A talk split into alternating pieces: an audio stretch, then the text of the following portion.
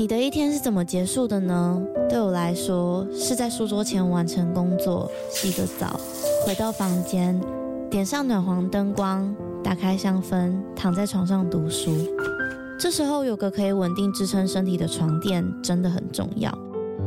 德国 Emma Hybrid 独立筒床垫陪伴了我好几个夜晚，习惯侧睡的我起床也不再感觉到腰酸背痛。而且还有一点很重要的是，在换了床垫之后，我们家的狗狗半夜在旁边动来动去，我也都没有被吵醒过。德国 Emma 是欧洲销量第一，获得超过七十五项国际奖项的床垫品牌。现在他们在官网有母亲节的优惠，还可以使用我的折扣码 Lily 八八八再打九折。那如果你买了不喜欢怎么办？放心，他们有提供十年保固、一百天的免费试睡服务。大家好好睡吧，晚安。Hello，大家，我是 Lily。在节目开始之前，有一件事情要麻烦大家。在今年农历过年的时候，我会做一集特别节目来回答大家的问题。那距离上一次他说犯罪的 Q&A，其实也过了一段时间了。所以，如果你对我有任何好奇，想要问我任何问题，无论是创作上的、有关 Podcast 的，呃，跟人生有关的，又或是你目前正在面临解不开的困惑，都欢迎你来提问。那你可以在这一集节目中的资讯栏找到表单连接，也可以在他说犯罪的 Instagram 直接提问，我会在农历过年的时候回答问题哟。那就请大家踊跃多多提问喽。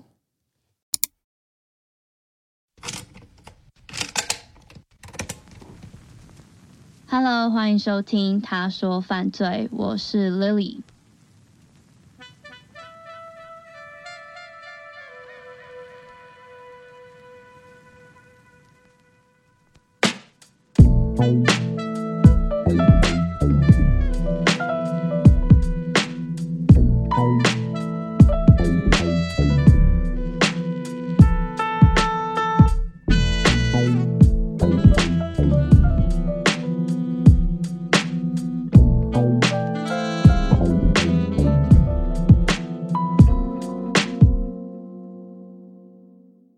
欢迎大家回到哈利·波波案件的最终集。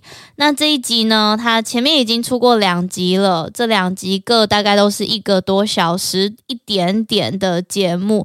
那其实我自己没有想要分那么多集啦，刚开始我觉得就分两集就好了。但其实我录完之后，我觉得，呃，因为这是之前比较没有做过的内容，然后我自己听下来，我觉得如果不拆成三集的话，大家可能会容易觉得枯燥乏味，所以就这样子变成了三集上中下的内容。然后这一集你们终于可以听完了，然后谢谢你们三集都听，如果你们有听的话，嗯，稍微讲一下 Holly Bobo 的案件。Holly Bobo 是在家门口被绑架，然后失踪，最后被谋杀的案件。然后警方是在案发的三年后，终于找到他们认为的凶手。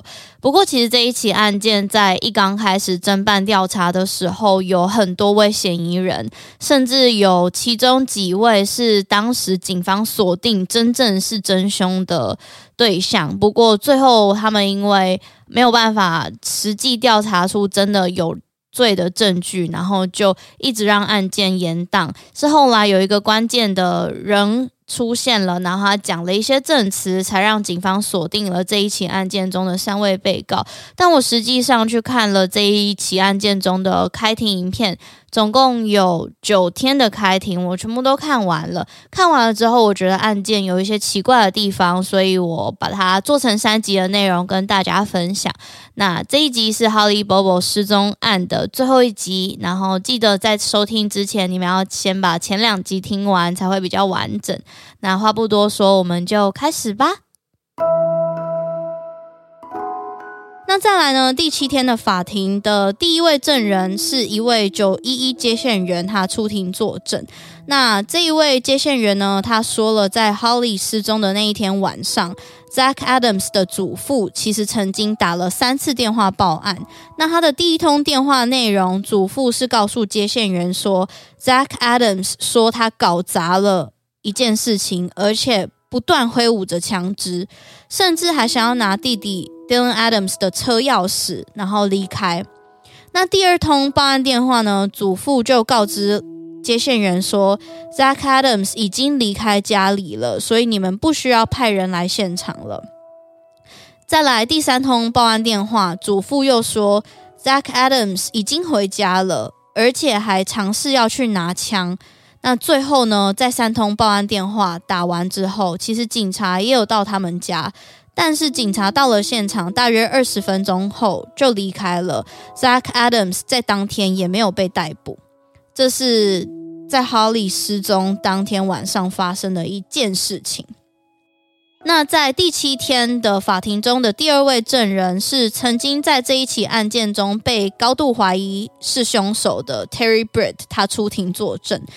记不记得 Terry Britt 其实当时还有一度。被认为就是他是案件凶手，甚至有一名探员因为隧道视野，然后认为他是凶手而被开除了。那这一位。曾经被高度怀疑是凶手的嫌疑人 Terry Bird，他其实一刚开始就解释了，他正在因为另外一起跟这一起案件没有关系的绑架和意图性侵案而入狱的，等于说他在出庭的时候他是正在服刑的。那他也有提到这一起案件中他还剩下一年的刑期，但是在这之后他还有另外一起案件要服刑。那他在法庭中呢，他这一次出庭作证的时候，也清楚讲述了自己过去曾经犯下什么案件，其中有三次性侵，还有抢劫、偷窃跟接收窃盗财物的相关案件。那另外呢，他在这一次出庭当证人的时候，也有提到，他现在五十八岁，但是他前前后后加总入狱的时间是二十五年。其实也蛮长的，基本上已经快要接近他一半的人生了。那其实他也有在一刚开始就表明了，他在这一起案件发生前，他完全不认识 Bobo 一家。他当时会注意到 Holly 的失踪案，是因为新闻，但是他注意到之后，他也没有留意太多。另外，他也有提到，在案发初期，当调查团队将方向完全锁定就是他犯案的时候，他曾经也有被找过一些大大小小的罪名，刻意被起诉，或是刻意警方要去拘留他。而且，在他被羁押的这一段时间，有很多调查人员跟警察进入他家、他的仓库、车子，就是去调查东西，然后拿走他的电脑等等物品。然后他他觉得这件事情让他觉得很不爽。他说：“我没有犯案，你们为什么随便乱动我家，而且还不把它物归原物，把它弄得很乱？”他觉得很不爽。那最后在这一次开庭中，他也有重述了案发当天早上他做了什么事情。他说他大概在早上八点的时候和他太太一起去买浴缸。那因为他家的浴缸破掉，漏水很严重，所以他想要买一个新的浴缸。他先去第一间商店，然后看了一阵子，之后又跑去另外一家商店，但最后他又回到原本那一间商店，买下了他原本看中的那个浴缸，然后就在中午前回到家了。那他也有说，他当时有提供商店的手写收据给警方作为他的不在场证明，但是像我前面也有提到的。后来调查单位在商店里面并没有找到那个商店留下来的粉红色复印单，所以到底他那个收据是不是真的他的不在场证明呢？这件事情也不得而知。那就像我前面讲的，其实 Terry Bird 曾经是被高度怀疑的嫌疑犯嘛，所以 Zach Adams 的辩护律师也有专注在 Terry Bird 他曾经犯下的案件去做讯问。以及也有针对 Terry Bird 在事后被调查人员在他的电脑里面搜索到的，他在色情网站上找到的关键字的记录。那这一些关键字包含强奸、绑架等等的关键字，然后他是利用这些关键字在色情网站上面去搜寻相关的影片，甚至 Zach Adams 的辩护律师也有拿出。呃，当时他被认为是嫌疑犯的时候，找他访谈的时候，他曾经用过英文名词 “toy” 玩具来称 Holly 这件事情，甚至他也曾经评论过 Holly 可能被凶手作为性奴隶等等等等等等的词语，让警方觉得他非常可疑这件事情。那我自己觉得 Terry Bird 这个曾经被高度怀疑的嫌疑犯在出庭的时候，并没有针对这一次审判得到什么。蛮有参考性价值的一件事情，就是 Terry Bird 他就是一个呃长期累犯过很多次的重刑犯，甚至是都是犯性侵啊、偷窥啊、偷窃等等的案件。那他就在出庭的时候很老实在在的坦诚他之前犯下什么案件，但是每次被问到哈利的失踪案的时候，他就一副啊我就真的没有犯案啊，可是你们就一直说我有犯案，甚至是把方向指在我身上的时候，然后又又说。就是又不还我清白，然后又说我有，他常常是这样子反反复复的。但是，一样我也没有想要帮加害者说话，或是没有想要帮这一起案件中的被告说话。我就是呈现一个现象，让大家知道这个审判就真的很奇怪。甚至就是后来有很多的讨论说，哦，他们认为以 Terry Bird 的前科来说，很有可能是他犯案的，Zach Adams 是无辜的，但我也不知道。事实没有人知道。那接下来的证人们呢，都是 Zach Adams 的朋友们出庭作证。第一位朋友呢，是 Zach Adams 以前在小镇会和他一起吸毒的朋友。这一位证人说，他也认识 Shane Austin 和 Dylan Adams 以及 Jason Artry，但他没有跟其他人非常熟。他说有一次他在这一群朋友的聚会中提到了 Holly 的失踪案件。然后在他提到的那个当下，Zach Adams 在听到 Holly 的名字之后，就马上把大家赶走了。或是他说之后的聚会，每当有人提到 Holly 的名字的时候，Zach Adams 的反应都会显得有点紧张，跟有点可疑。甚至是这一位朋友，这个证人说，他曾经亲耳听见 Zach Adams 说出 “Let's rape this bitch”，我们来侵犯这位婊子吧，或是。I couldn't have picked a prettier bitch。我不可能选到比她更漂亮的婊子。这样子的话语来讲 Holly 这个人。那这一位证人，这个朋友呢，说他其实当下听到 Zach Adams 说到这个就是所谓 bitch 或是婊子的时候，就有感觉他在影射的这个人呢，就是 Holly 了。那再来下一位证人，也是认识 Zach Adams 多年的朋友。这位证人呢，说，他们以前是会一起搭校车上学的那一种关系。他说，Zach Adams 在二零一二年七月，也就是 Holly 失踪的大概一年后，去他家，这两个人一起吸毒。但是这个证人呢，这一位朋友说，我那时候因为怕针头，所以他吸毒的方法并不是用注射的，而是用别的方法。然后在那一天，他们在一起吸毒的时候，不知道什么原因，这两个人就朋友跟 Zach Adams 有一些争吵。然后 Zach Adams 就拿出一把刀说：“如果你知道我拿这把刀做了什么，你应该就不敢拿它了。”甚至这一位证人呢，他说 Zach Adams 有一度还拿着枪对着这一个朋友的女朋友，然后。不小心在他头上开枪，然后朋友在他做了这件事情之后，就马上把他赶出去了。然后朋友就跟他说，在你案件还没有被厘清之前，我不会再跟你联络了。结果他说，Zach Adams 在这件事情发生之后，他开始崩溃哭泣。然后这个朋友说，他当下发生这件事情，Zach Adams 开始哭的时候，他的感觉是他正在感觉 Zach Adams。在对某一件事情感到非常内疚。那同时，这一位证人也有提到，在 Holly 失踪的前一周，他在和朋友打猎的时候，还有遇到 Zach Adams 跟他那一群朋友们。而当时，Holly 跟家人也在。就是这个打猎的场地的旁边，然后这个朋友说，他当时有看到 Zach Adams 跟他的朋友这一群人跟在 Holly 后面一阵子，甚至还主动上前去跟 Holly 的妈妈打招呼。甚至这位证人朋友也有提到说，在这几年间，Zach Adams 会时不时提到一些对于 Holly 案件的看法，或是去对 Holly 失踪的案件做评论。那最后这一位证人在结束前，他有说。从我听到的事情中，我认为他和其他三个人确实有一起参与这一起案件。接下来，下一位证人也是 Zach Adams 的朋友。那他说他也是认识被起诉的其他三个人：Dylan Adams、Jason Autry 跟 Shane Austin。但是他说他不认识 Bobo 一家。不过呢，在 Holly 失踪的两个月过后，某一天，他和 Zack Adams 意外搭上了同一台车，然后在那个车上，他有听见 Zack Adams 说：“I let Shane hit it。”我有让 Shane 做，意指他有让 Shane 侵犯 Holly 的意思。那这个朋友呢，在这个出庭作证的时候，还有提到另外一件事情。他说，在有一天，他们这一群人一起去酒吧的时候，他也有听见 Zack Adams 对女调酒师说。I will do you like Holly Bobo，我会让你变得跟 Holly Bobo 一样，去恐吓这个女调酒师。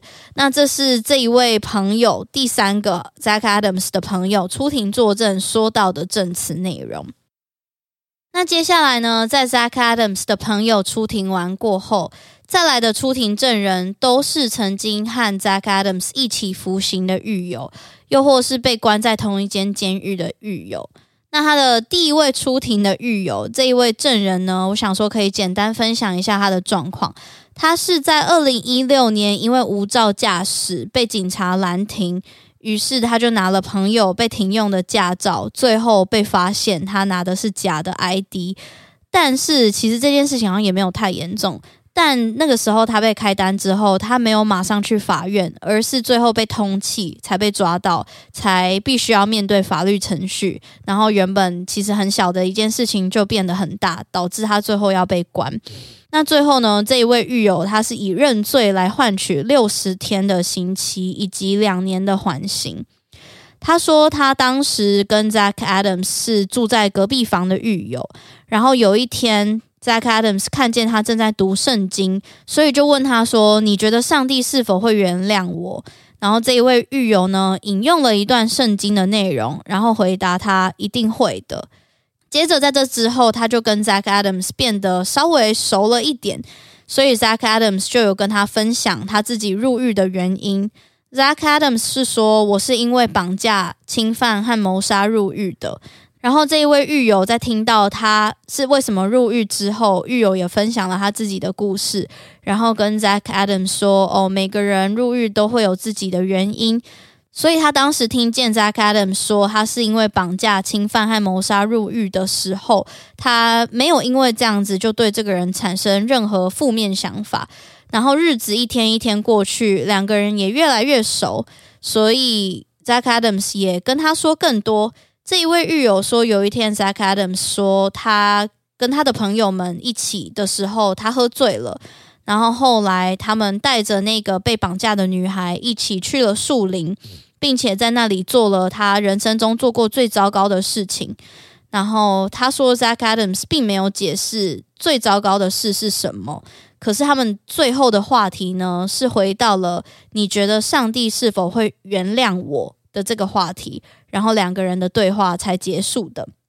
那这一位狱友，这个证人还有提到说，有一天在狱中的时候，Zack Adams 说到他的犯下的案件的这个受害者的遗体上半身和下半身是在不同地方被发现的，因为他说这一位受害者的遗体被切碎了。然后这是单方面狱友他在。开庭上面的时候说到的证词，但他没有讲更多。然后他也有说到，当这一位狱友，因为他只服刑九十天嘛，他说当他准备要出狱的时候，Zack Adams 有跟他说：“诶，那记得要跟我保持联络，我想要给你看一段影片。”所以还问他说：“诶，你有没有 Facebook？也许我可以叫我朋友传给你。”所以这个证人就给了 Zack Adams 他的电话号码以及一本圣经。然后他说，后来在他出狱过后，Zack Adams 还真的有打电话给他说：“诶，我想要传一段影片给你看。”但是虽然 Zack Adams 没有说清楚到底是什么影片，但他因为提到很多次，然后他也隐隐约约的跟这个证人透露了说：“哦，是一段大家都在找，但是没有人找到的影片。”等于说有点像是暗喻，可能是跟 Holly 有关的影片。所以这位证人就觉得太奇怪了，你怎么一直在跟我说这些东西？所以他就在入狱不到一个月过后，就联络了在监狱中的执法部门，然后和他们通报了这件事情。不过当时在这件事情通报了以后没有被处理，是这位狱友在出狱过后又通报了一次，然后才开始有人在调查。那我特别想提到的是，Zach Adams 的辩护律师其实是有询问这个证人关于他通报的原因。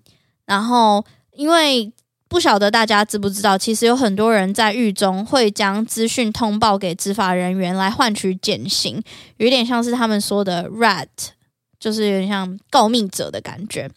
但是这一位证人说。你知道我只被判六十天吗？六十天其实超短的，而且我现在缓刑只剩八个月，只剩超短的。我有一点不知道，如果你说我是为了减轻刑期而通报的话，那也不合理啊。我是真的觉得这件事情很严重，我才通报的。我自己在看这一位狱友他的证词内容以及他的整个言行举止跟态度，我觉得他还蛮。真诚的一样，也就是提供我自己的想法给大家听。然后我觉得他的论点也还蛮扎实的，就是我真的只被判了六十天。你说我要减刑吗？我我我有想要减刑吗？说不定也真的有啦，我不知道。你们觉得呢？好，那下一位证人呢？也是 Zach Adams 的狱友。那这一位狱友呢，他出庭的时候，他说有一天就是一群囚犯们，他们准备要去开关于保释金的开庭。我有一点不知道这是什么开庭，然后就是感觉上有一群狱友他们会一起行动，从监狱到法院，再从法院回监狱。所以在他们在做这个行动的时候，狱友聚集在一起嘛。就有一位工作人员问说：“诶，你们这里有任何人是准备快要出狱，或是可以快要保释的吗？”然后，在这个人问了这个问题之后，这一位出庭的证人他就开了一个玩笑，把手举起来，但其实他就只是在胡闹啦。他知道他自己并没有要出狱，甚至还很久，所以工作人员看到他举手。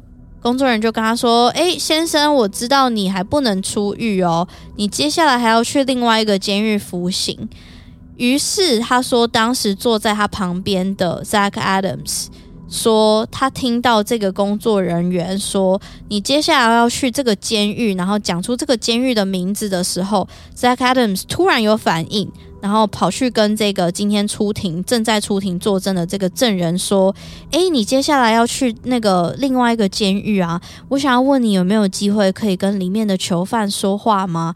你有办法帮我找一个人吗？”然后这个证人说：“我不知道诶，但应该是有机会在某个地方见到吧。”然后 Zach Adams 就跟他讲说：“诶，那你能不能帮我转达一句话给另外一个人？”但这个证人在出庭的时候，他说：“我已经不记得那个人的人名了。”但他说应该是他弟弟。然后他说，Zach Adams 要他转达的内容呢，就只是叫 Dylan Adams 叫他这个弟弟要他闭嘴。然后他说，如果你不闭嘴的话，我就把你埋到他旁边那个洞里面。虽然我这里用的代名词是他，但是他那时候英文里面的原文是女性的他，也就是这里指的是 Holly 的意思啦。那这一名狱友出庭的证人说。Zach Adams 在对他说完这一番话之后，就有对他骂了几句脏话。然后这一名出庭的证人说，Zach Adams 对他说完这一番话之后，他当下超傻眼的，所以他就转头回骂 Zach Adams 几句脏话，然后就不再跟他有任何谈话。然后他说这一件事情其实并不是他主动去通报的，他今天会坐在这个证人席上面，也不是他自己讲的，而是在这一件事情发生之后，他实在是太讶异了，想说怎么会有人叫我传话的时候是传这种话，所以他在电话里面就跟他太太讲这件事情。然后才被狱中的工作人员监听，才被传出去的。所以他并没有主动通报这件事情，只是他讲电话的时候觉得太傻眼了，然后被听到，然后才被列为证人，然后出庭作证。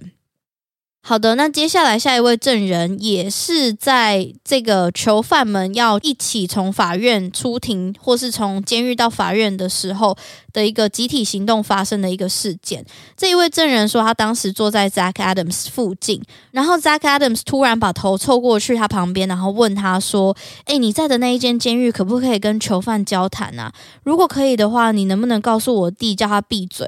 不然我就把他埋在他旁边的洞里面。一样，这里指的是 Holly，用女性的代名词。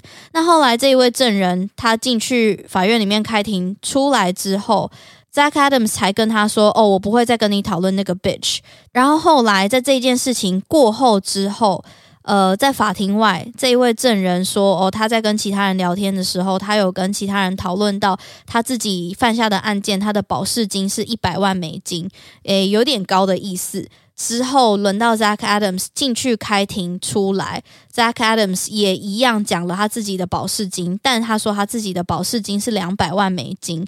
然后接着他就补充说：“哦，你必须杀死一个 bitch 才能获得这样子的保释金。”然后在这之后，Zack Adams 又接着说：“但我不担心啦，因为他们没有尸体，没有枪，所以不会定我罪。”这一位出席的证人他是这样子说的。然后他跟 Jack Adams 并没有关在同一个监狱，而是他们在囚犯一起在法院出庭的时候，大家在附近的时候，突然发生了这件事情。但是在这些证人出庭作证，无论是 Jack Adams 的朋友或是狱友出庭作证之后。突然有一个空档，那在这个空档的时候，检察官准备了一张 Zack Adams 的脸书大头贴的照片。那这一张照片是在二零一三年上传的，也就是在 Holly 失踪的两年之后上传的。然后照片里面，Zack Adams 他身上穿的是迷彩服，这是一个大家可以注意的一点。然后另外一个可以注意到的一点是，他在这一张大头贴的备注栏上面写着。Who am I looking for？我正在找谁呢？知道有点奇怪，可能有点影射，或是我们有一点超意了，不知道。他说不定是在讲说，Who am I looking for？我的下一个人生伴侣在哪里呢？我正在找我下一个人生伴侣，也不一定啊。说不定我们自己把它解读是哦，我正在找哈利的遗体，也没有。但是这个证据确实在法庭中就被出示了。那其实法庭中并没有清楚说明这个这张照片这个备注是什么意思。但我在网络上查，有一个说法是说。当时 Holly 的悬赏金才刚提高，然后 Zack Adams 就上传了这个穿着迷彩服的大头贴，写着“我正在找谁呢？”他可能是有一点在影射跟挑衅这件事情，不过也提供大家参考，说不定这只是一个推测而已。好，接下来在第七天开庭的时候，下一个被传唤的证人也是和 Zack Adams 关在同一个监狱的狱友。他说，Zack Adams 知道他有信仰。所以问他，上帝是否会原谅他犯下的案件，然后并且要求这一位狱友替他祈祷。那另外呢，在关押的期间，某一天，Zack Adams 也有提到他并没有参与杀害 Holly 的这一件事情。他说：“我参与的是最糟糕的部分。”然后一样就是有一点冲突，但他一样什么事情都没有说，细节也没有说，就突然来了一句很突然的。然后在这之后，Zack Adams 说。他的弟弟和已经自杀的人才是杀害哈利的人。这里自杀的人指的是 Shane Austin。那在这之后，其实这位狱友说他很犹豫，他想了几天，到底要不要说。然后是有一天，刚好他的律师接见他，要跟他讨论他自己的案情的时候，他才跟律师说了这件事情。然后他的律师才又转回去跟州调查局说发生了这件事。那这一位证人其实，在出庭的时候也有提到，Zack Adams 曾经提过，因为调查团队并没有找到遗体，没有枪，所以不会定他罪。但他说他自己也有观察到，在差不多他跟他的律师透露出 Zack Adams 的事情之后，Zack Adams 在那之后的神色变得有点失落，也曾经提到自己可能会被判死刑。但是呢，在这一次的开庭中啊，这一位证人在出庭的时候有提到。根据 Zack Adams 跟他说的话，就是在他们相处的短短那几天，Zack Adams 跟他分享的事情，他说他相信 Zack Adams 并不是真正杀害哈利的人，这是这一位证人他在出庭作证的时候分享的内容。那接着呢，时间来到第七天开庭的这天下午。那在这一天下午，被告这一方传唤的证人才开始陆陆续续出庭哦。那被告这一方，也就是 Zack Adams 辩护律师找到的证人的这一方的第一位是 Shane Austin 的母亲。Shane Austin 就是在那个佛罗里达州饭店自杀的那一位。然后这一位母亲呢，她说当时 Shane Austin 在 Holly 失踪案那一阵子，他。没有工作，没有收入，所以有很多东西都是靠父母亲买给他的。那包含他在住的那个拖车房，也就是一个经济状况没有那么好的人住的那种，呃，没有流动水的那一种房子，也都是他的爸爸妈妈买给他的。然后 Shane Austen 的母亲有提到，他说以他的了解来说，Shane Austen 的经济状况当时根本没有办法买什么毯子啊，也没有办法买什么在他家门口烧东西的童子啊，所以他觉得这件事情从他的角度来看，他觉得有一点牵强。那另外他也有提到 Shane Austen 的自杀细节，他说在 Holly 的案件发生过后，Shane Austen 有去佛罗里达州替他母亲。的女婿工作，那也就是替 Shane Austen 他自己的姐姐的先生工作。Shane Austen 的母亲说，那个时候他搬到佛罗里达州之后，他又养回了吸毒习惯。他说那时候他每个礼拜赚一千五百块美金，但最后呢，在呃这件遗憾的事情，Shane Austen 自杀过后，他们去看他的账户，才发现他的账户里面只剩下两百块美金。所以他可以推测，他当时在佛罗里达州的时候，应该花了很多钱买毒品。所以也是因为这样子，也许是因为 Shane Austen 有这样子不良的习惯，呃，有一天他的女婿才解雇他。然后在这之后，他说仙妖神的状况一直不是很好，无论是身体状况或是心理状况。然后他的爸爸妈妈一样也是爱他嘛，所以就有帮他，呃，想要协助他找住宿啊，甚至帮他买机票回田纳西州啊，想要照顾他啊。但是那一天，在他准备要搭飞机从佛罗里达州回到田纳西州的时候，他在机场似乎搭飞机的过程中不是很顺利，所以就没有搭上飞机，最后就回到了旅馆。那也是在那一天，他选择在汽车旅馆里面自杀。好，那下一位证人呢，也就是被告这一方传唤的证人是 Zach Adams 的阿姨。那这一位阿姨在出庭的时候，回想起在 Holly 失踪的那一段时间，她说她都会去 Shane Austen 居住地附近喂她的两匹马，但她从来没有看过所谓那个他们所说的那个烧东西的桶子。而且这个阿姨还说，她说。Holly 失踪后，其实警方也都有鼓励小镇的居民去搜寻看看自己的土地啊和住家里面是否有异样。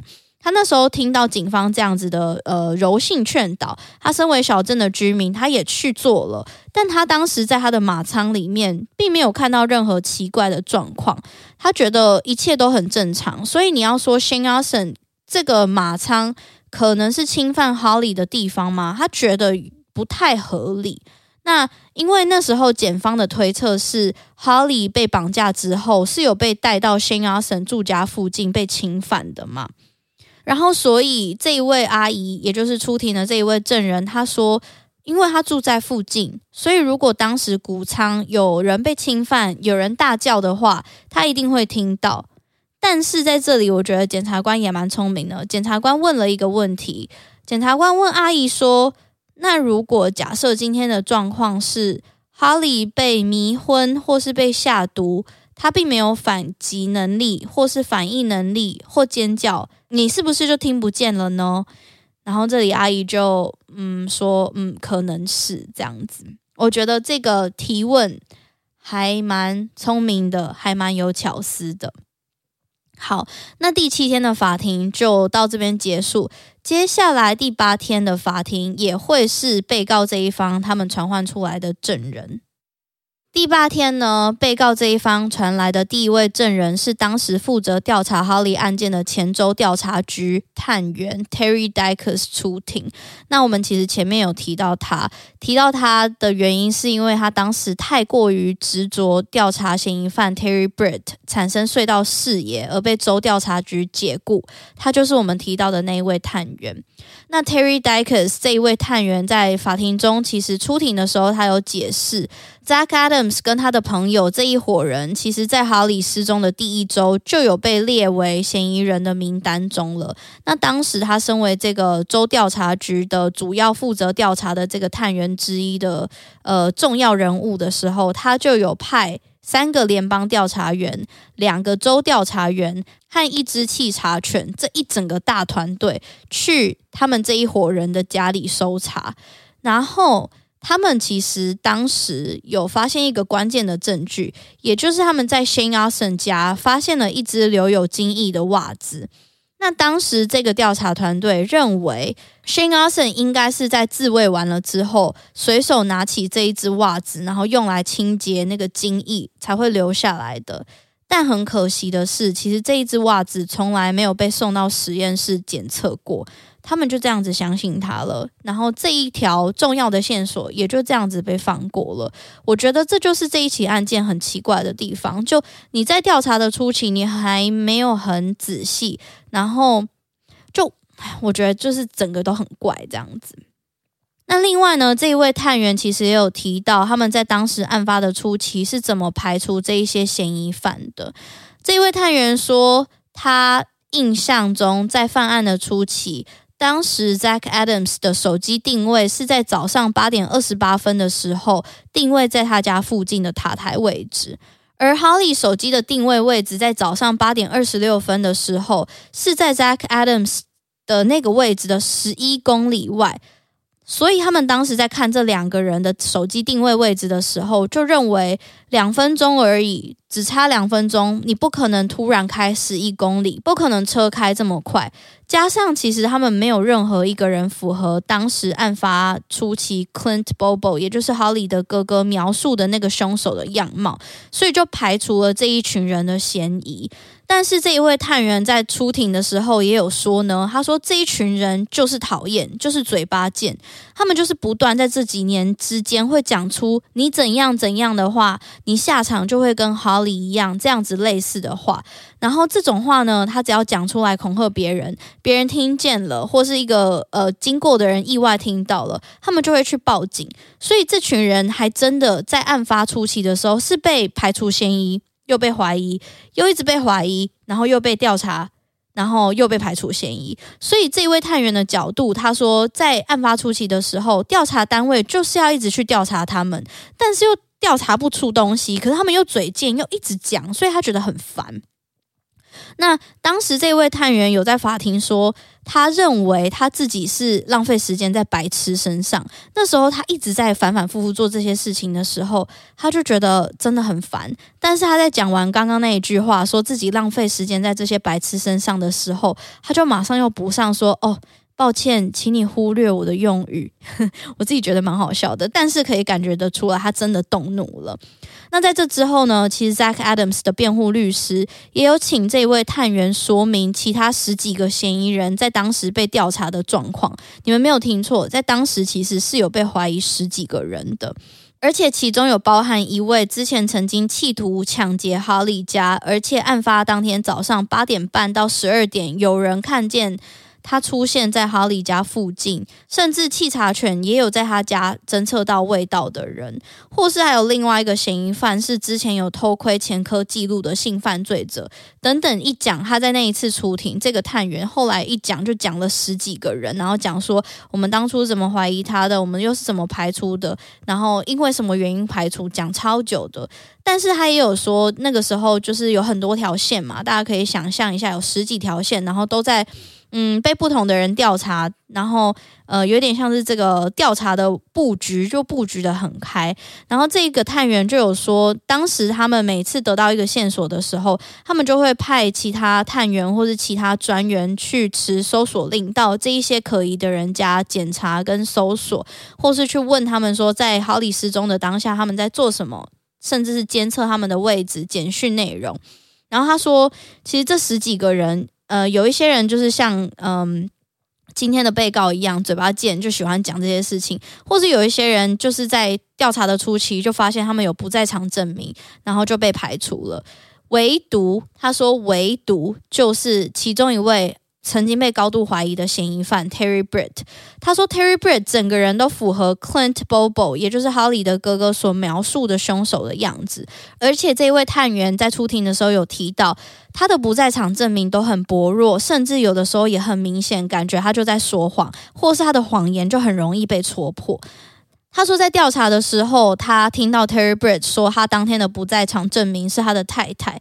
他说他们一整天都在一起。但是那个时候，调查人员调出通话记录的时候，发现 Terry Britt 跟他太太两个人在中午有通话两分钟，然后那个电话内容是要叫他太太从上班的地方回到家，所以他太太其实那一天是有去上班的，然后加上。Terry Bird 以前犯下的性侵案件中，他的不在场证明也都有他的太太，导致警方很难相信他，就会觉得这好像是你一个惯性的套路，我们好像已经不能再相信你了。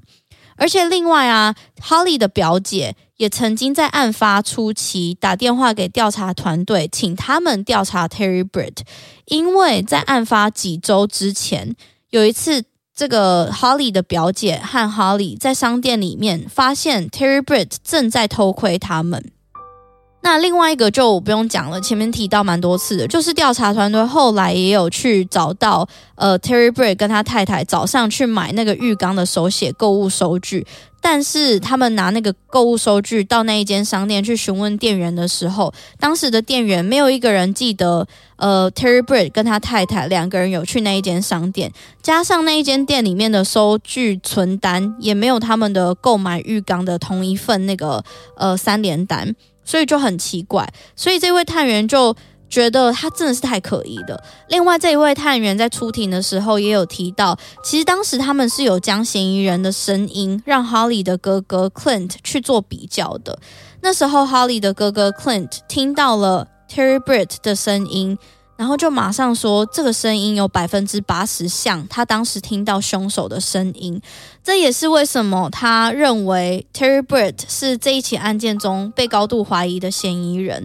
而且他说，Terry Britt 的声音和体型跟 Clint Bobo 当时陈述的这个案发凶手很像。那法庭进行到这里的时候，其实 Zach Adams 的辩护律师也有在当庭出示了两张监视器画面的截图，日期和时间是案发当天四月十三号上午十一点零四分和十一点零五分。那截图中有一辆黑色的皮卡车在公路上前进，这当然也符合了这一群被告他们当天的口供。那在这里呢，其实检察官也蛮厉害的，在被告的辩护律师呈现出这两张监视器画面截图的时候，检察官询问了这个探员 Derry Dykes，问他说：“诶，你是什么时候离开州调查局的啊？”这一位探员说：“哦，二零一三年。”然后接下来呢，检察官的意思大致上的意思就是，那你在被资遣过后，你是不是就没有干涉这一起案件的调查啦？然后探员回答对，然后检察官就说，所以你掌握到的都是案发初期的资讯吗？他回答对，所以检察官其实有一点像是在暗示。这一位探员他根本不够格在这里当证人，因为他们点出在案发初期的时候，其实调查单位有一些小小的错误。当时整个调查单位的调查方向是认为性侵犯通常只有一个人作为，所以才会特别专注在 Terry Britt 的调查上面。他们才没有一个一个去看可能集体犯案的 Zach Adams、Shane Austin 和 Dylan Adams 以及 Jason Autry，才会造成这个调查的延误。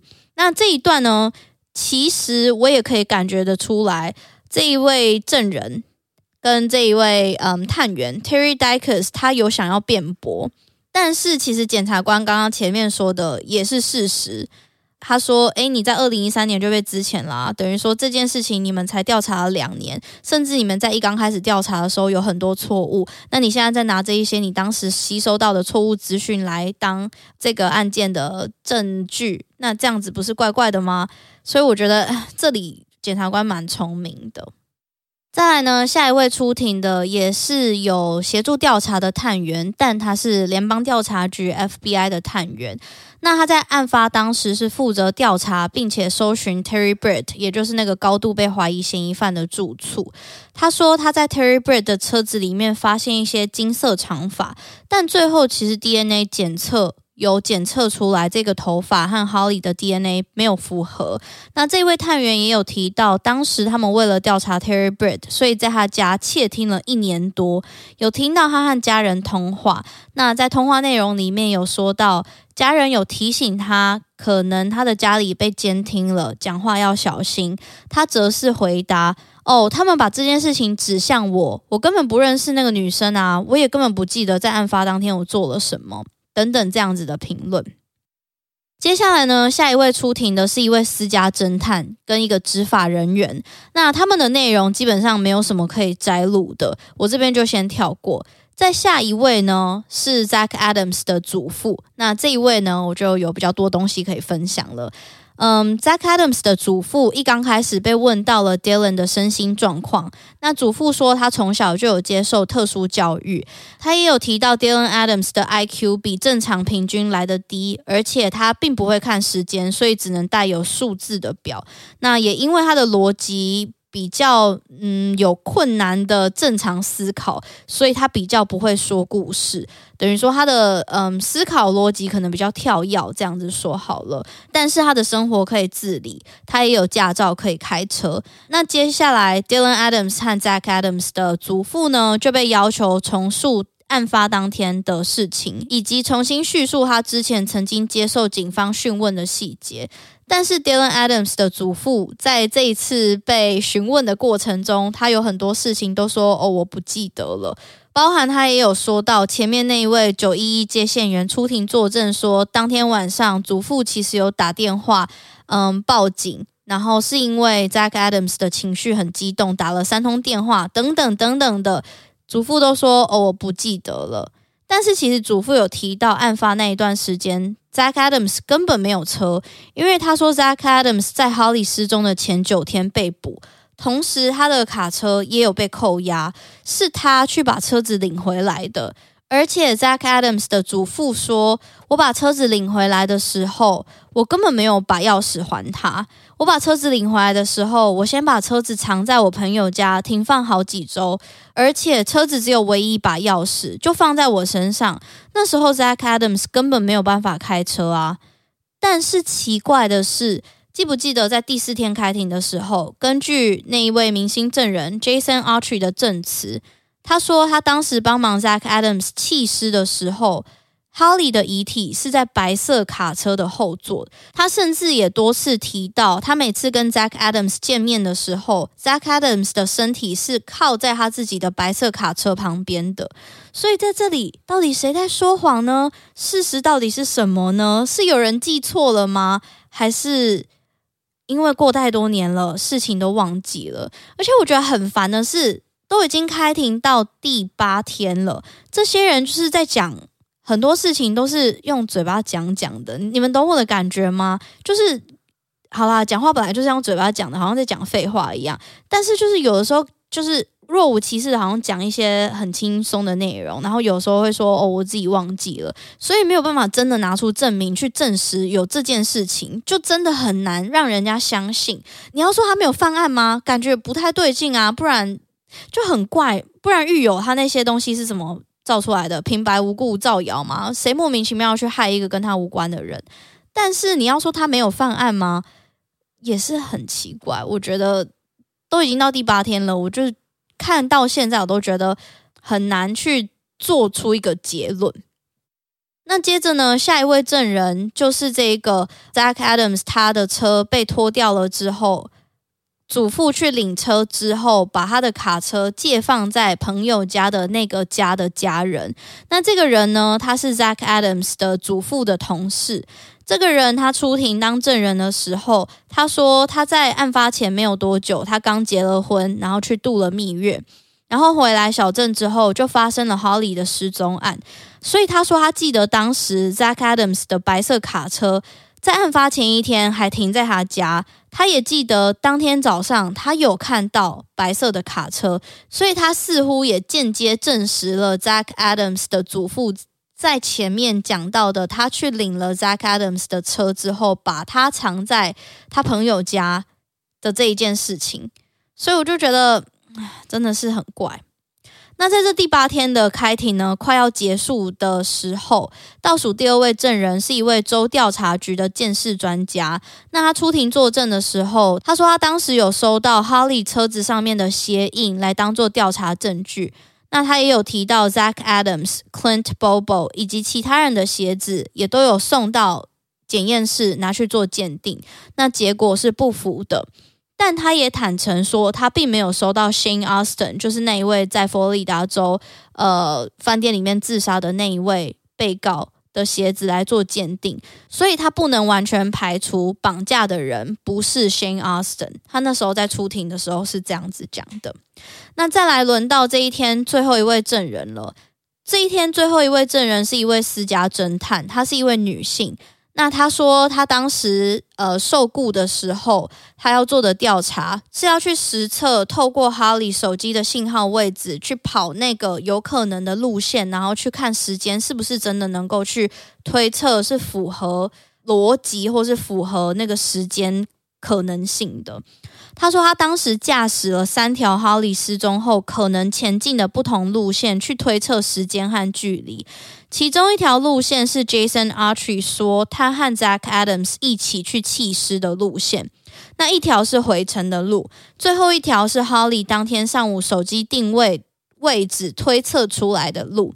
那在法庭中呢，他还有把他当时做的报告拿出来，再重新说了一次，说得很仔细，代表当时可以掌握的时间点。那按照哈利手机移动的路径和时间，其实是都没有办法和实际去开车开一遍的时间相符的。然后他也在当庭证人说，开车的时间一定是大于手机记录的时间。那他想要讲的是，如果是 Zach Adams 犯案的话，那时间来说，对他们来说真的太赶了，他们是没有办法达到的。不过这里呢，检察官提到的一个问题，我自己也觉得提到的蛮好的。我并没有要听哪一边哦，或是我觉得谁有罪无罪，只是一样是跟大家分享我的观察。不然，我觉得到时候可能会有人觉得我不客观，或是觉得我为什么要帮被告说话。先讲好，我并没有那个意思。检察官在这里问了这一位证人一个问题，我觉得这个问题非常好。检察官在这一位私人侦探报告完他的调查之后，问他说：“你当时在做调查的时候，你是像一般人一样在合法限速里面开车吗？还是像坏人做完坏事一样，竟想要逃？”的方法快速开车呢？在这里，这位被告回答：“我是用一般速度。”我觉得这个问题很好，一样就是到底要怎么解释？我觉得因人而异，然后每个人可能会有不同的解释。但是这个问题，我觉得检察官非常的有技巧。那第八天的法庭就这样子结束了。接下来我们进入最后一天的审判，第九天的法庭。恭喜我们进入审判的最后一天。那最后一天的第一位证人是参与了整个调查的联邦调查局探员。他说他在知道哈利的午餐袋被发现了以后，他就推测凶手是行经那一条路上的时候，从车上抛出他不要的东西，所以他就过去午餐袋附近的那一条路搜索，才发现了哈利的笔记本。那另外，他在出庭的时候，他也有说，当时他有一部分的工作是要透过手机定位位置去做刑案调查及分析。那其实跟前面检察官提出的证人用的方法一样，所以在这边他又详细的解释了一次他是怎么得到。不管是被告或是哈利的路径，然后怎么推测出哈利在案发当天的路径，他是用什么技术？但是在这里啊，他讲到一半的时候，检察官提出了异议，说他并不是专家，他并没有资格替这个专业领域的知识出来作证。那这一位证人呢，他本人其实也有承认他自己并不是所谓的专家，但是他说。因为他的工作的关系，他在这方面有很多相关的经验，甚至州调查局也相信他的技术，才让他去调查的。那这边其实陪审团有离席去小空间讨论这一位证人到底适不适合讨论手机电信跟基地台的位置的相关议题，而且还去了两次。那结论呢是可以，所以这位证人就有透过他的专业，拿出他在二零一二年画的地图，里面标示得很清楚，包括嫌疑人的住家、Holly 的住家、寻获 Holly 物品的地方，以及 Holly 遗骸被找到的地方。那这一位证人呢，他非常详细的讲述自己是怎么利用哈利的手机来推测他的行走路线的。那这边结论就是，他透过手机的定位位置来分析嫌疑人跟这一起案件中的被告三个人和哈利在当天早上的位置是根本没有机会犯下这一起案件的，所以他认为 Zach Adams 跟这一起案件是没有关系的。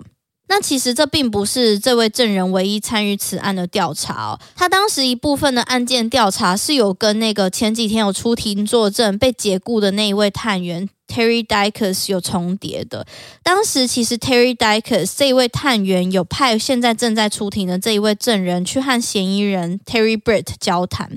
那 Terry Britt 就是那个嗯有被高度怀疑的那个嫌疑人。他说他当时因为要调查这一起事件，所以就到了 Terry Britt 的家，然后在跟 Terry Britt 攀谈了一下之后，就跟 Terry Britt 讲出他分析出来的 Holly 案发当天的那个事件的理论。这个证人跟 Terry Britt 说，他认为 Terry Britt 是在早上七点四十五分左右，他以为没有人在家的状况下绑架了哈利。然后呢，两个人在门口争论了一番，所以邻居才会听到争吵声。接着哈利的哥哥 Clint Bobo 看了一眼屋外，发现两个人蹲在哈利的车子旁边。接着，两个人才在八点五十六分一起离开，走入树丛，然后哈利才被绑架。但这时候呢？听完这一切的 Terry Britt，他回答：“That boy don't know what he saw。”那个男孩不知道他自己看到了什么东西。但后来，在这一位证人继续讲他分析出来的推论之后，他就被 Terry Britt 打断说：“Sounds like you got it all figured out. I'll plead to it, and you can close the case。”听起来你把一切都分析得很清楚了。好啦，那我会认罪，你可以去结案了。但是正在出庭的这一位探员呢，他在得到 Terry Britt 说的这一句话之后，他还是没有放弃。他说他需要的不只是这些，不只是需要口头的认罪，他还需要 Holly 的遗体。但是 Terry Britt 回答他说：“I can't give you what I don't have，我不能给你我没有的东西。”然后接着说。If I needed to show you something, how long will it take you to get me out of her? 如果我给你看其他东西，你需要多久才能让我和这一起事件无关？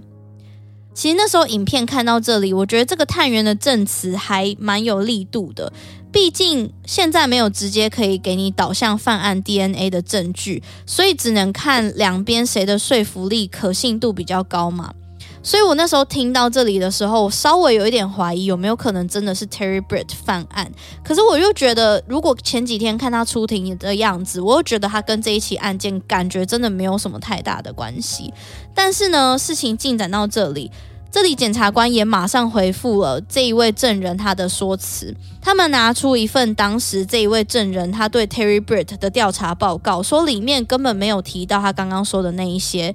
结果这一位证人回答：“哦，那一份只是比较精简的摘要。”结果他说完这一句话之后，被检察官反问说：“So what you wrote in the report is what happened, but not everything that happened is in the report.” 所以你在报告中写的是事实，但并不是所有发生的事情吗？那这里呢？其实虽然我用口头呈现，并没有办法真的呈现出法庭的状况，但必须要跟大家说，其实这里两边的交火已经有一点激烈了。这里 Zach Adams 的辩护律师也一直提出异议。那检察官还有说，他们从笔录里面发现，这一位探员从来没有跟 Terry Britt 告知他的米兰达警告。所谓米兰达警告，就是要告知他有什么权利，然后可以做什么事情。但是证人反驳说，当时他和 Terry Britt 并不是要讨论认罪的协议。而只是要让他知道，如果真的是犯案的话，他们是有商讨的空间的。这一位证人其实是有跟检察官说，你们误会了，当时我去找他攀谈的那个状况是不需要告知米兰达警告的。但我自己听到这里的时候，我觉得。非常的精彩。再来呢，在经过一段检察官与辩护律师的交火之后，下一位证人是当初协助 Zach Adams 保释的保证人。那他在说，当时 Zach Adams 其实是因为毒品的指控而入狱的。那在他帮他办理保释出狱的时候，他在当下其实有注意到 Zach Adams 的手背、腿跟脖子上到处都有新旧伤的刮痕。那这部分呢，我在猜，可能是想要呼应前面有证人，包含 Zach Adams 的前女友和。调查的探员说，在 Holly 案件发生的前后是有注意到 Zach Adams 的手臂和脖子上有伤痕的，所以他们在推测可能是绑架 Holly 产生的，还是其实他身上很常有伤痕呢？这个就不得而知了。那接下来在整整长达九天的审判的倒数第二位证人是一个电信专家，一样跟前面一样，他有拿出手机定位来作证。那跟前面的专家也相同，他先是说明了手机连线到基地台的技术，然后说他协助调查的方法，基本上就跟前面的人的用法都一样。但是我必须说，我看了这么多人说，我觉得他说的最清楚。最好理解，我最喜欢他把基地台用来抓取手机定位的那个区间啊，称为一个小块的披萨。那披萨不是会被切，呃，这算是八等份嘛？所以有一点像是切比较大块的披萨，这就是为什么我喜欢这个证人他解释的方法。因为前面的人都用专有名词，所以我在听的时候，我一个不小心分心，我就会完全跟不上了。但是这一位证人他就是用一个很简单的方法，可以让我知道哦，原来这个技术是这样子的。那除此之外呢，他也有利用 Zach Adams、Jason Autry、Holly Bobo、Shane Austin 这四个人的电信位置来推测案发当天发生了什么事？他说，Zach Adams 的手机在 Holly 被绑架后大约一个小时之后，九点十分，和 Holly 的手机定位有在某个基地台重叠，但他表示这应该可以解读是 Holly 正在前往的地点进入了 Zach Adams 所在的区域，而非两个人实际在一起。那 Jason Autry 和 Holly 的手机呢，是从始至终都没有重叠的。而这一起案件中的其他两名被告 Shane Austin 和 Dylan Adams，则是在早上七点四十五分开始到九点多，手机都没有活动。一样，这当然有几种可能，可能是真的没有用手机，或是刻意把手机关机，没有讯号。那当然，这一位证人在出席之后，检察官也有问他说，有没有可能是被告们刻意把手机关机，然后去犯案。然后犯案后再把手机开机，这个可能性大概有多少？这一位证人回答：“我不排除，当然有这个可能。”那再来呢？整起审判的最后一位证人，他也是一位州调查探员。他说他当时负责调查嫌疑犯 Terry Britt 的电脑。那在电脑里面，他发现嫌疑犯 Terry Britt 在色情网站中查了几个关键字，这些关键字有 abducted。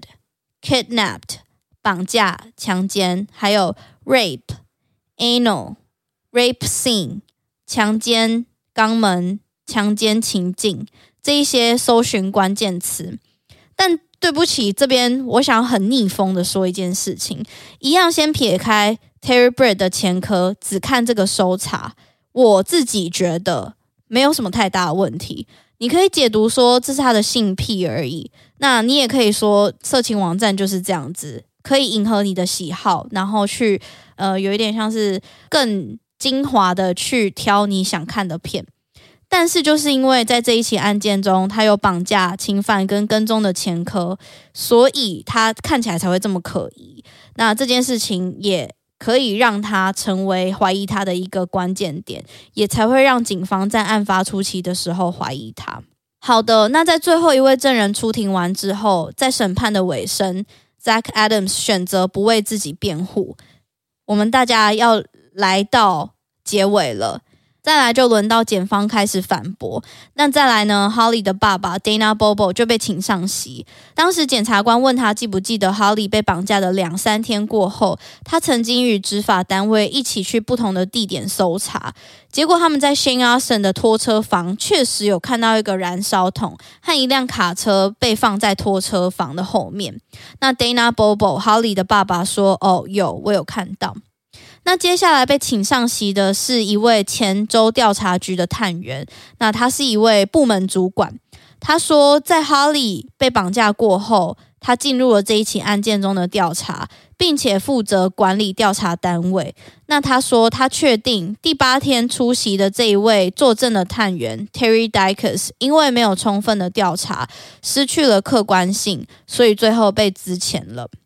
那最后呢，在审判出炉前，其实，在法庭结束前，法官有提醒陪审团需要注意的事项，并且向大众公布，因为陪审团需要很长的时间做决定，所以他们要休会一天，判决就这样子结束了。那再来呢，我们就先跳过检察官和辩护律师的结论，因为讲的内容其实就跟我前面讲的差不多，然后都是嗯很。各自呈现的为什么他们觉得被告有罪或是没罪的一些关键内容，我们就跳过，然后直接来到判决。那在这边，我想要请大家想一下，呃，这个案件我们做了三集，然后也跟大家很细节的分享了每一位证人他们讲的证词。你们听到最后，如果你们是陪审团的话，你们会怎么样投出这个判决？你们会觉得？Zach Adams 有罪吗？还是你们会觉得他无罪？当然，我也能够理解，因为你们现在听到的都是我整理出来的资讯嘛。那也不一定是真正你们听下来的感受，或是真正实际坐在法庭中陪审团的感受。不过，我也好奇你们的想法，这是我决定要做这一集的原因，然后也让你们听听看，然后欢迎你们跟我讨论。那在判决这一天呢，法官在开始前就有提到，判决的结果可能。会让两方产生情绪，呼吁两方不要展露情绪，或是不要过度的展露情绪，否则他会使用权力请大家出去，或是依法办理。那最后呢，在二零一七年九月二十二号，Holly 被绑架的六年多过后，十二位陪审团一致同意，Zach Adams 被指控的罪名通通有罪，其中包含一级谋杀、绑架和侵犯。那在隔天九月二十三号，他被判处终身监禁，不得假释，外加五十年的刑期。但是他始终到今天都坚持自己是无辜的。那在前年二零二二年的夏天，他有提出上诉，但是被驳回了。那在讲完判决之后，这边我想要再一次同整，在检察官的想象之中，实际案发状况是什么样子。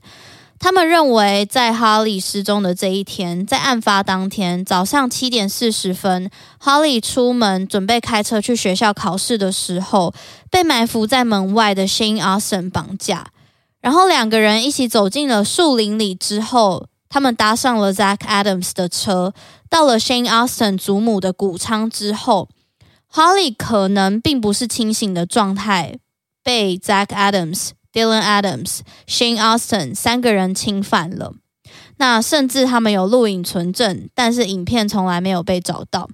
在这之后，他们杀了 Holly，把他的遗体用毯子裹着，放在卡车后面。那在他们犯案的期间，Jason Autry 因为毒瘾犯了，想要跟他们买毒品，所以打了好几通电话，但都没有人接。后来在八点多，Zach Adams 回了电话，说需要他的帮忙，所以跟 Jason Autry 约在 Shane Austin 的家碰面。那 Jason Autry 抵达了 Shane Austin 家之后，他在他家门口看见有一个燃烧桶正在燃烧东西，推测应该是在烧哈利的私人物品。然后在烧的过程中，可能有一些东西因为风吹吹走了。或是他们在路上把不要的东西从车上丢出来，才会有纸条啊等私人物品在 Shane Austin 的拖车房附近被找到。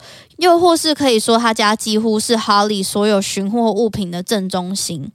那后来，Jason Autry 和 Zach Adams 开着 Zach Adams 的白色卡车去田纳西河准备弃尸，但发现 Holly 还活着，所以 Zach Adams 用了一把点八二口径的左轮手枪对着 Holly 开枪。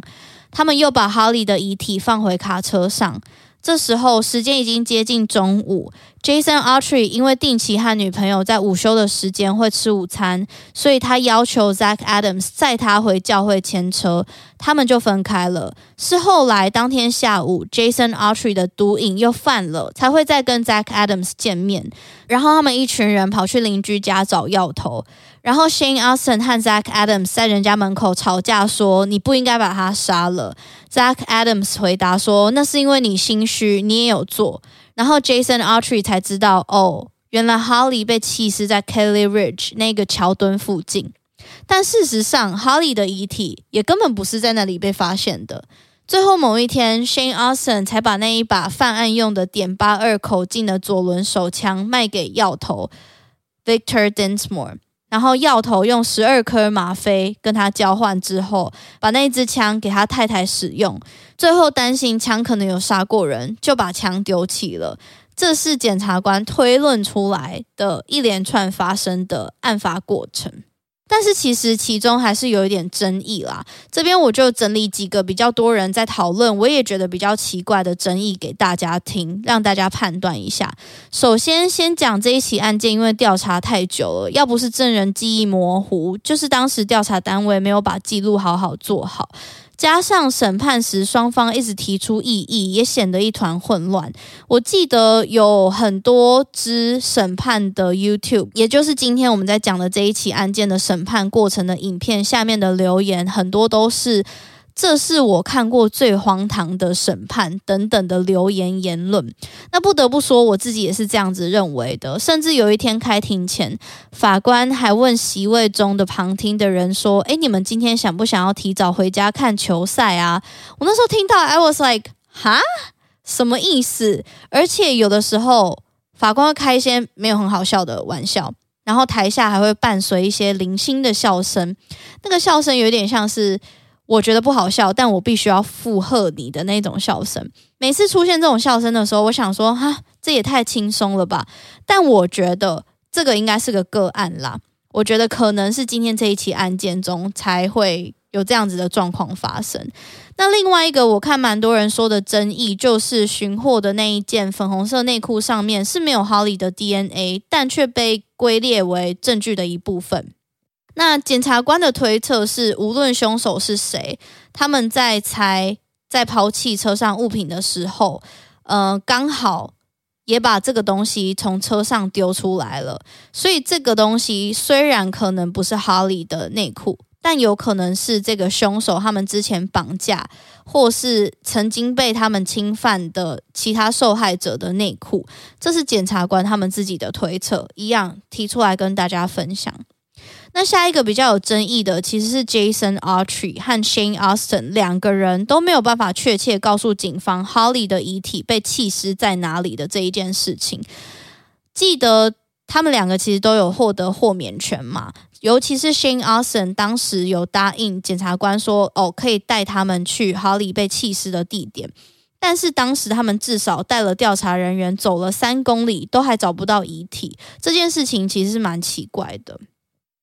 那再来是检察官推测，Shane Austin 绑架了 Holly，而且让 Holly 跟他一起走进树林里这件事情。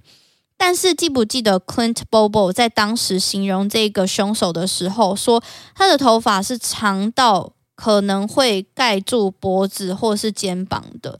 可是 Shane Austin 从来没有留过及肩的头发，甚至。Holly 的哥哥 Clint Bobo 说，凶手是黑色的头发，但是 Shane Austin 其实是橘红色的头发。那我看网络上也有人在讨论说，其实案发的时间线也根本搭不上。他们说，根据 Holly 的哥哥 Clint Bobo 的回忆和 Jason Autry 的证词，他说 Holly 与这个身份不明的人走进树林之后，到 Jason Autry 说他帮助 Zach Adams 埋葬遗体的时间，其实只有一到两个小时。但是根据 Jason Autry 的证词，包括从哈利被绑架、被强行带入到谷仓、被三名男子侵犯，整个路程加上去，到他们最后弃尸的地方的路径，根本会来不及。也有人说，看完 Jason Archer 作证的影片，说觉得他讲的好像太流利，甚至讲得太清楚了，说他有可能在说谎。那我自己觉得最怪的地方，反而是在 Dylan Adams 因为枪支案件被逮捕之后，他同意了这个认罪协议，然后去跟这个协助调查这一起案件的私家侦探同住这件事情，是最怪的地方。那当然，我也希望他可以在这一次的审判中出庭作证，但他没有，我也不知道为什么，甚至针对这里的解释也没有很清楚。我曾经去查过，为什么 Dylan Adams 没有办法当证人。但是找不到原因，我也不知道为什么。那刚好提到其他人，最后呢，就是要来跟大家说另外其他被告的判决了。那当时 Zach Adams 的弟弟 Dylan Adams 其实一直坚持自己是无罪的。跟他哥哥一样，但他最后做了一个叫做 Alford plea 的动作。其实我也是第一次看到这是什么意思。那它是一个法律专有名词，中文叫做阿尔福德抗辩，意思是指被告不承认自己有罪，但承认有足够的证据证明他有罪，所以做出的认罪声明。那他也因此被判了三十五年有期徒刑。那 Shane Austin 呢，就是在案件中自杀的那一起被告。就算有一些指控说他有参与这一起案件，甚至有一些 Holly 的私人物品也是在他家附近被发现的嘛，又或是在法庭中有人提到这群人是在他祖母家的马仓侵犯 Holly 的嘛，但他在审判前就自杀了，所以他从来没有被正式排除或是跟定罪这样子。那最后一位是 Jason Autry，也就是审判中的那一位明星证人。他因为出庭指控 Zach Adams 获得减刑，那加上他也做出了认罪协议，所以最后减刑的刑期为八年。那他在二零二零年九月十六号出狱了。我查了一下他的近况。他在二零二二年呢，也就是前年，因为持有毒品和枪支被起诉。那现在好像正在等待审判。我稍微看了一下，这一次的审判好像也算是重罪，然后也会蛮长的。那这一起案件不知道会不会有进展？我是指 Zach Adams。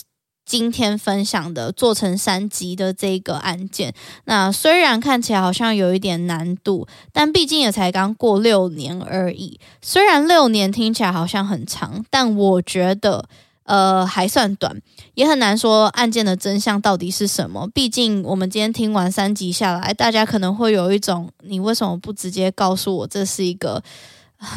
很 很可能听了会很痛苦，或没有什么解答的案件呢。嗯，我跟大家的感觉是一样的。但我之前有讲过，我其实不喜欢悬案嘛。可是其实节目做着做着，我现在也没有喜欢悬案。但我觉得，其实随着时间的进步、科技的进步，有很多悬案是突然有一天，砰，然后就好像有解了，然后你就会。很期待它的真相到底是什么的那种感觉，所以有新进度的话，我也会帮大家追踪，再跟大家分享。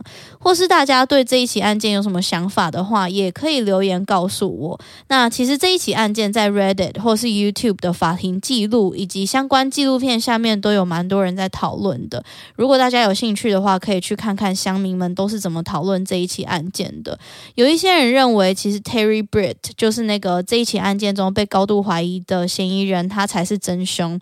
也有人认为，那么多狱友出来指控 Zach Adams，所以凶手一定是他。也有人觉得手机位置就是没有重叠，所以可以证明这一群人就是没有犯案。甚至有人也跟我一样，觉得 Dylan Adams 被提供认罪协议之后，去住在跟受害者很亲近的人家里，来换取囚禁这件事情，然后引发出他最后产生了这个自白，然后大家呃，因为他的这个自白，把他哥哥抓起来，然后认为他们这一群人都有罪。也是不太合理，不晓得大家是怎么看这一起案件的？我自己的想法从头到尾，大家应该听得觉得很烦了。就是我一直在说，我觉得就是怪怪的。但是你说哪里怪，你也真的讲不出来，真的什么地方怪。可是就是以结论来看，如果这个人就这样子被判了无期徒刑，然后说他杀了哈利，好像也哪里怪怪的，不是代表我说。他没有杀了哈利，又或是我认为这一起案件是一个冤案，我没有这样子觉得。但是就是有一些你说不通的东西，然后你没有办法解释，所以我才会花那么多时间把法庭影片看完。那也欢迎大家跟我讨论，然后也跟大家说一下，欢迎你们跟我分析你们自己的理论吧。那这一集就到这里，它非常的长，而且也是他说犯罪第一次有分上中下的一集节目，然后也是我花最多时间做的。呃，应该说一集吧，所以谢谢你们的收听，然后也谢谢你们的耐心，等了三个礼拜才得到案件的这个全貌，然后今天这一集就到这里，我们就下周再见喽，I will see you next Monday，拜拜。